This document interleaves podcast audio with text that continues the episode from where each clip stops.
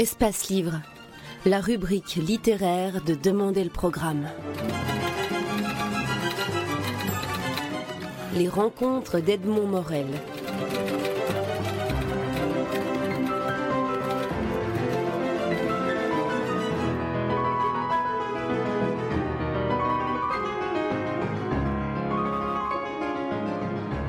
Elisabeth Rodinesco, vous publiez aux éditions Albin Michel dans la collection Bibliothèque Idées, Retour sur la question juive. En quoi est-ce qu'il y avait une exigence de ce retour à la question juive aujourd'hui?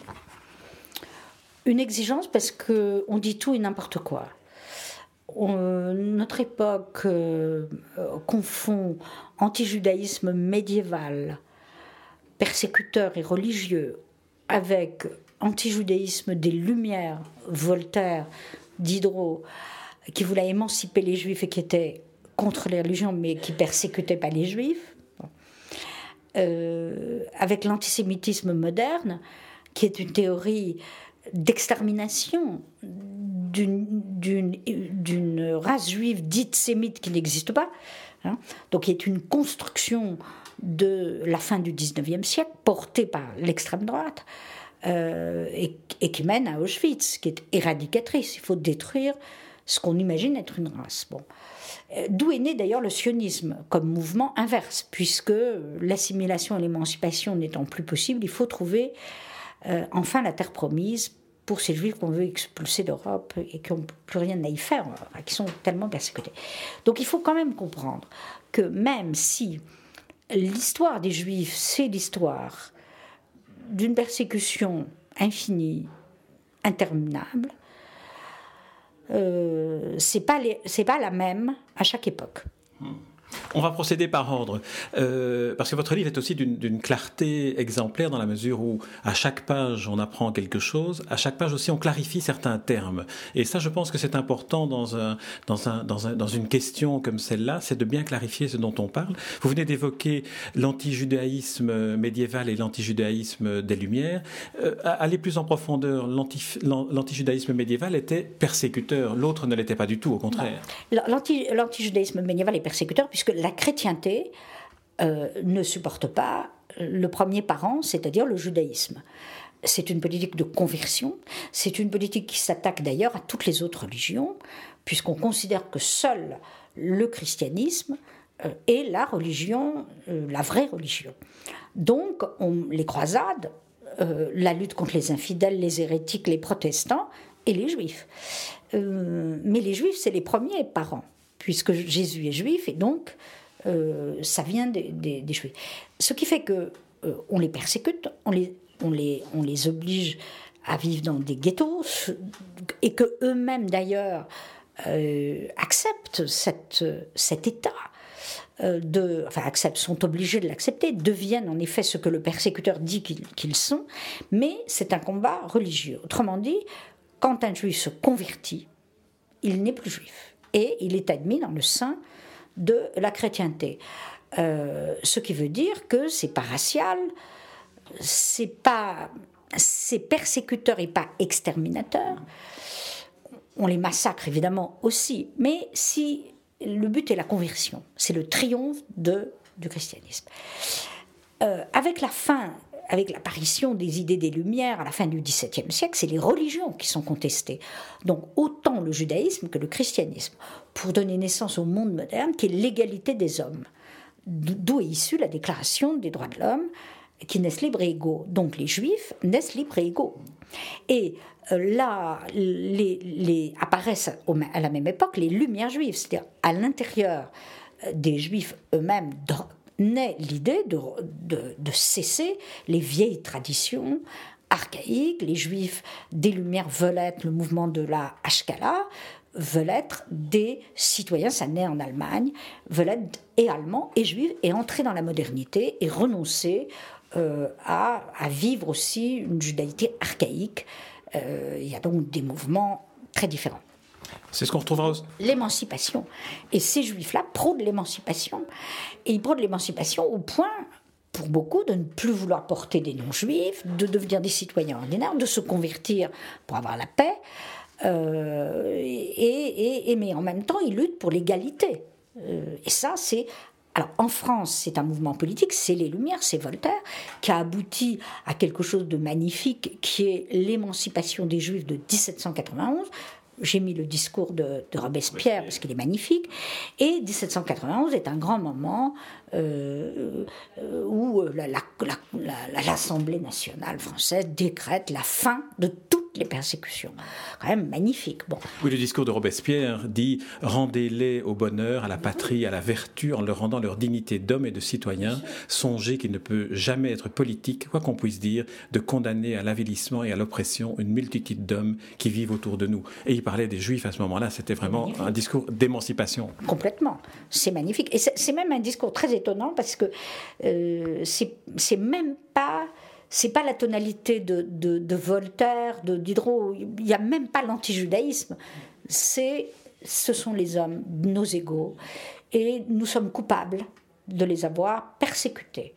Ils n'attaquent même pas euh, les traditions euh, religieuses. Au fond, que va dire la, Révolution française C'est qu'ils ont même le droit de pratiquer leur religion. On n'est même plus anti-religieux, euh, à condition que ça devienne une affaire privée. Et, donc, ça n'a strictement rien à voir avec, avec de l'anti-judaïsme médiéval. Et ensuite va naître beaucoup plus tard, à partir de 1850, avec les philologues allemands et français, ces odieuses idées des races. On construit sur le modèle des langues euh, de, l'étude des langues euh, indo-européennes, sémitiques, etc., l'idée qu'il y aurait des races euh, inégales. Alors, les, sémites, les ariens, les chinois, les asiatiques, etc. Cette néfaste théorie d'où va naître, bien entendu, l'antisémitisme. Et le racisme est d'ailleurs fait suite à l'antisémitisme et le colonialisme aussi. Pas la détestation des autres, de couleur. La théorie raciste dérive de l'antisémitisme et le colonialisme au sens de la théorisation raciale de la conquête coloniale naît de là. Et là, on a la période la plus néfaste. On entre dans une justification euh, raciale de, du colonialisme économique. Alors, euh, au XIXe siècle, l'antisémitisme se, répand dans toute l'Europe et, devient vraiment un, un, système de, de, pensée, ce qui aura des, conséquences sur, sur, toute la suite de, l'histoire juive.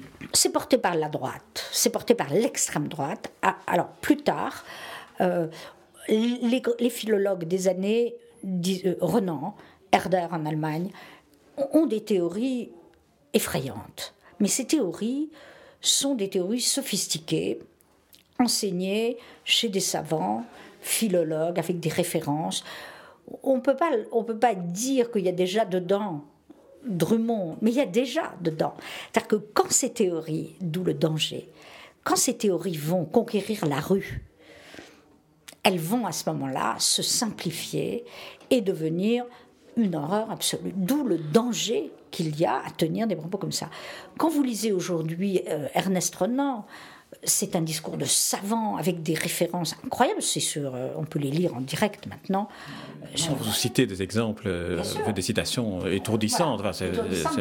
Oui, enfin, n'empêche que, n'empêche que, ça théorise. Ahurissante, je dirais. Ahurissante, mais ça théorise de façon très sophistiquée, élégante et philologique des, des, des théories d'infériorité des peuples et des races. Bon, de même, Gobineau, euh, très élégant, très chic, très bien, euh, mais ça théorise des choses abominables. Alors ensuite, évidemment, quand c'est repris 20 ans plus tard par les populistes, par Édouard Drummond, par une extrême droite qui, qui prend comme programme politique ça et qui popularise, alors là, c'est descendu dans la rue. Euh, il faut être marxiste jusqu'au bout. Quand les idées descendent dans la rue, elles peuvent devenir progressistes ou dangereuses. Euh, elles peuvent devenir extrêmement dangereuses. Et là, en effet, ça devient très dangereux. Et, avec l'affaire Dreyfus, alors c'est encore plus grave. Donc, euh, donc, on est passé de l'extrême sophistication au pire du pire. Alors on arrive au, siècle suivant avec la, création du, sionisme. Racontez-nous comment Herzl, lui, euh, a conçu ce concept d'une terre promise alors, alors qu'il il, n'en connaissait rien de la géographie de la région dans laquelle il voulait installer cet État euh, qui s'est appelé Israël. On en parlera aussi. Herzl est un prophète qu'on peut ramener à, à Zabataï Zevi. C'est un des. Anna Arendt, en a fait l'analyse et Gershom Scholem aussi. on peut le rattacher aux illuminés de, euh, des, grands prophètes euh, mystiques. Sauf qu'il est laïque. Et euh, Herzl est un allumé assez délirant, un viennois typique, contemporain de Freud, et journaliste à la Neue Presse à Paris. Il fréquente tous les milieux antisémites. Il est habité par la haine de soi juive. Il est ce que sont devenus les juifs et ce qu'est le juif en lui. Et il rêve de la sortie du ghetto euh, par l'assimilation. Arrive l'affaire Dreyfus, c'est un choc épouvantable. Pourquoi? Parce que le plus assimilé dans le système le plus émancipateur qu'est la France, le capitaine Dreyfus, fait la pire des choses, le pire du pire. Condamner un homme qui n'est plus juif du tout, qui est israélite français, et le condamner parce qu'il est juif. Et ça, c'est inacceptable. Donc, le retournement vient de là. L'idée de, de, Herzl, c'est si ça n'est plus possible, alors on va se décoloniser nous-mêmes, créer un juif nouveau sur le modèle de l'arien, c'est dit, hein. un juif agriculteur qui aura enfin sa patrie, sa terre, qui sera plus un peuple errant, et, donc qui rompt avec la diaspora. Euh, d'où les, illuminations qu'il a. Mais ce qui est extraordinaire, c'est que ça ait marché. C'est que cette idée, il, ne connaît rien à l'histoire du judaïsme. Euh, il, est, capable de tout, d'aller voir les, les, dirigeants des empires pour créer. Et cette idée flambe dans toute l'Europe. Mais c'est aussi l'époque où toutes les idées flambent. C'est une époque que j'aime bien. Euh, le féminisme, le socialisme, la psychanalyse. Freud, on en parlera, on parlera aussi de la position de l'homme nouveau. Voilà. Alors, la terre promise de Freud, c'est l'inconscient, c'est la conquête de l'inconscient. La terre promise des féministes, c'est la conquête de l'égalité. La terre promise des socialistes, c'est l'égalité des hommes entre eux. C'est magnifique. Bon. Alors, lui, c'est ça, c'est le, le sionisme laïque. Et il veut un juif nouveau qui sera la décolonisation du juif de, diaspora. Il a donc des phrases terribles puisqu'il traite de youpin euh, les juifs qui ne veulent pas euh, faire ça il rêve de l'émancipation des Noirs. Il appelle des nègres, d'ailleurs. C'est normal à l'époque. Ça a été repris d'ailleurs par les Noirs eux-mêmes, euh, qui s'appellent les, nègres. Donc le, mot est pas. On dit les nègres, voilà. Mais, je, lui, euh, mais lui, il dit il faut, il faut émanciper les, nègres. Et il faut faire comme pour les juifs. Bon. c'est étonnant pour un type qui va s'appuyer sur les colonisateurs pour créer, euh, pour créer euh, ce foyer. Et donc, le sionisme flambe, le rêve, euh, l'utopie devient réalité. Ceci près que, pour les juifs de la diaspora, euh, le, dreyfusisme a gagné. Il ne faut pas non plus oublier que les anti-dreyfusards ont été battus en France par une lutte sans merci qui a créé la classe intellectuelle nouvelle représentés par Zola, par Clémenceau, euh, ils ont été battus. Voilà. Mais là, à partir de ce moment-là, il y, a une fracture qui s'est opérée. Ce qui fait que quand même, la diaspora veut continuer, les juifs de la diaspora n'ont pas du tout envie d'aller s'installer en Palestine, chez les Arabes. Euh, ils sont, ils sont, ils sont pas du tout là-dedans. Donc, une nouvelle scission se crée. Ce qui fait que quand il va créer ce foyer, au départ, ce sont les juifs les, moins émancipés, c'est-à-dire venus de l'Est, victimes encore de pogroms, mais aussi religieusement les plus, traditionnalistes, on va dire, hein. ceux qui sont le plus, aux yeux de, Herzl, les pires, puisqu'il n'aimait pas ces juifs religieux enfermés dans les ghettos, victimes des pogroms avec leurs traditions, leurs leur avait horreur de ça. Est-ce qu'on peut dire que d'une certaine manière, le, sionisme tel que l'a, créé Herzl, finalement, répondait paradoxalement à, la poussée antisémite en, expulsant C'est dit, c'est dit. C'est, pas, on ne peut pas le dire, c'est dit. Et il le dit lui-même. C'est le, le contre-antisémitisme, la décolonisation de soi, l'éveil vers, vers l'homme nouveau. Mais ça va drainer des populations dont il ne voulait pas au départ il va, il va se retrouver. Il est mort avant, hein, 1904. Il est mort très jeune. Mais si vous voulez, ça va, ça va, ça va éveiller toute l'Europe. Et ceux qui vont partir ne sont pas ceux qui étaient prévus au départ. Certains, oui. Certains, oui. Là, on est avant, avant 1914. Et le problème, c'est que ce mouvement sioniste, donc progressiste, de décolonisation de soi des Juifs, va provoquer l'éveil du monde arabe. Je cite toutes les phrases, le monde arabe à ce moment-là se réveille en disant mais nous aussi, on veut sortir euh, de, euh, des vieilleries, euh, il faut un nouvel éveil de l'identité arabe. Et comme on est en période de colonialisme, très vite, la colonisation devient le colonialisme, vous avez un éveil du monde arabe, nous aussi on veut être sionistes, contre les sionistes. Donc un nouveau foyer de guerre perpétuelle. Et n'oubliez pas que par certains côtés, Laurence d'Arabie ressemble à Théodore Herzl. Ils ne se sont pas rencontrés parce qu'il était mort. Mais il y a ça, l'anglais euh, qui réveille l'identité arabe, euh, qui est assez fou aussi, un petit peu comme Théodore Herzl, et, qui met en branle euh, tout ça. Et, donc, on, aboutit en 1917, à la suite on aboutit à la création, la déclaration de Balfour. Ça marche. Voilà. Alors, parlez-nous maintenant de, la position que Freud avait prise par rapport au sionisme, parce qu'à plusieurs reprises, on lui demande, beaucoup plus tard, on lui demande de prendre position et de soutenir le mouvement sioniste, et lui n'est pas d'accord. Il a, il a, finalement une vision de juif de diaspora, universelle. Il n'y a pas que ça. Dès le départ, il n'est pas d'accord avec Herzl. Il considère que Herzl est fou, que cette terre promise n'existe pas et qu'il ne faut pas chercher à la reconstituer parce qu'elle est dans la tête. Voilà. Freud, c'est un homme du psychisme. La terre promise est dans la tête. Quand moi, Freud, j'étudie Moïse, c'est l'histoire rêvée, les mythes. Et, Freud ne croit. Alors, Freud est, est, très extraordinaire, ni la théorie de la race, ni l'assignation à un territoire, ni la haine de soi juive. Il n'a pas ça du tout. Il considère donc que, que Herzl est un névrosé qu'il faut analyser, un fou, dangereux, il le dira à son fils, dangereux parce que voulant faire passer des rêves dans la réalité. Il n'aime pas ça du tout. C'est un conservateur éclairé. Donc, première étape, il n'est pas d'accord, dès le début. Deuxième étape, il se réjouit de la déclaration de Balfour. Pourquoi? Parce que on est en 1917. Euh, Freud à partir du moment où ça va exister, rêve, puisque ça va exister, de créer une chaire de psychanalyse là-bas. En plus, Balfour est un grand admirateur de Freud. Euh, oui, c'est le plus grand génie du siècle. Hein, on est à ce moment-là, pour Freud, il voit s'effondrer les empires centraux. La guerre de 14, 18 est perdue par Freud. Euh, L'Autriche s'effondre un autre monde s'ouvre. Et à ce moment-là, il y a des lettres où il est très content. Mais il ne change pas d'avis. Hein. Euh, il est très content. Et en même temps, le lendemain, il écrit une lettre contraire en disant Mon Dieu, un foyer juif. Bien.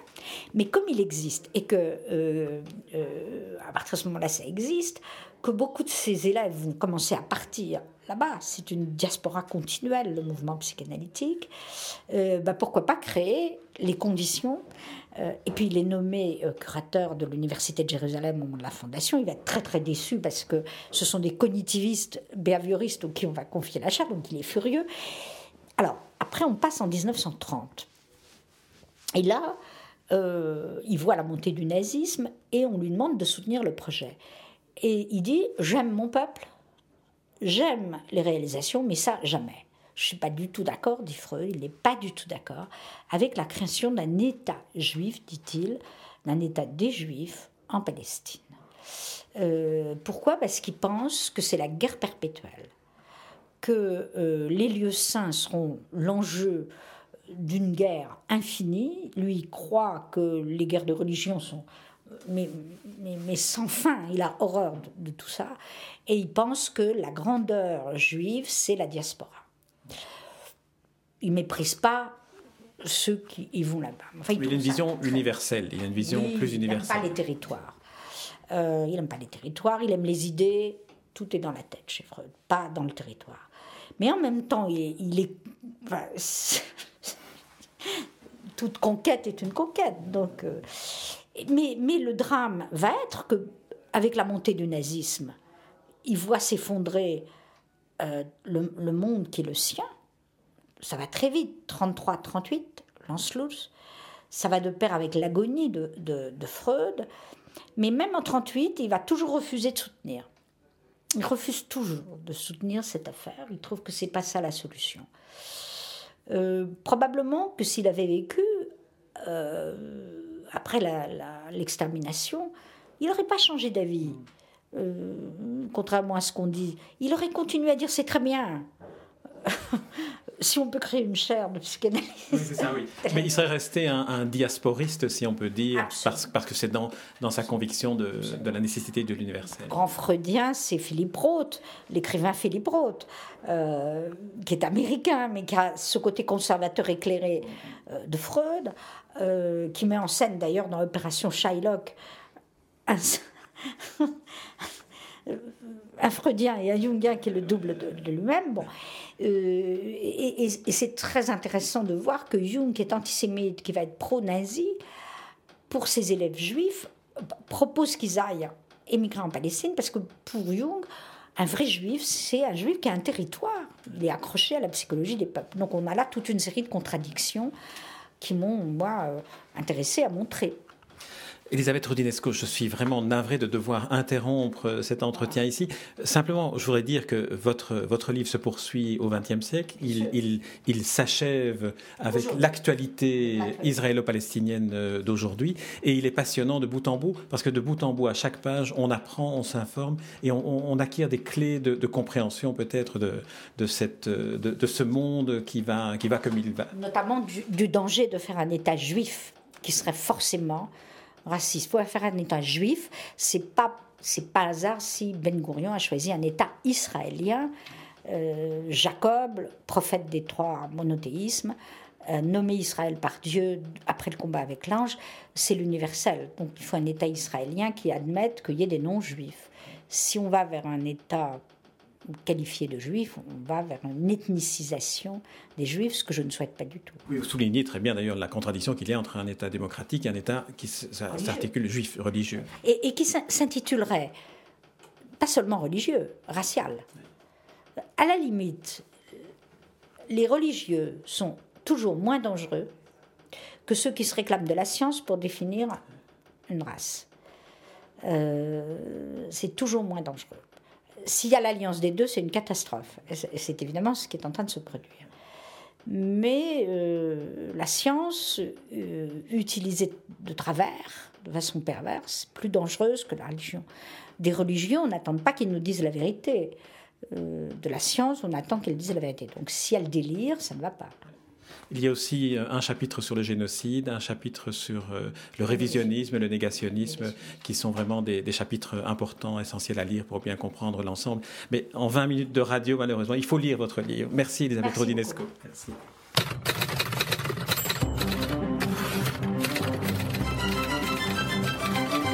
Espace Livre, la rubrique littéraire de Demander le programme. Les rencontres d'Edmond Morel.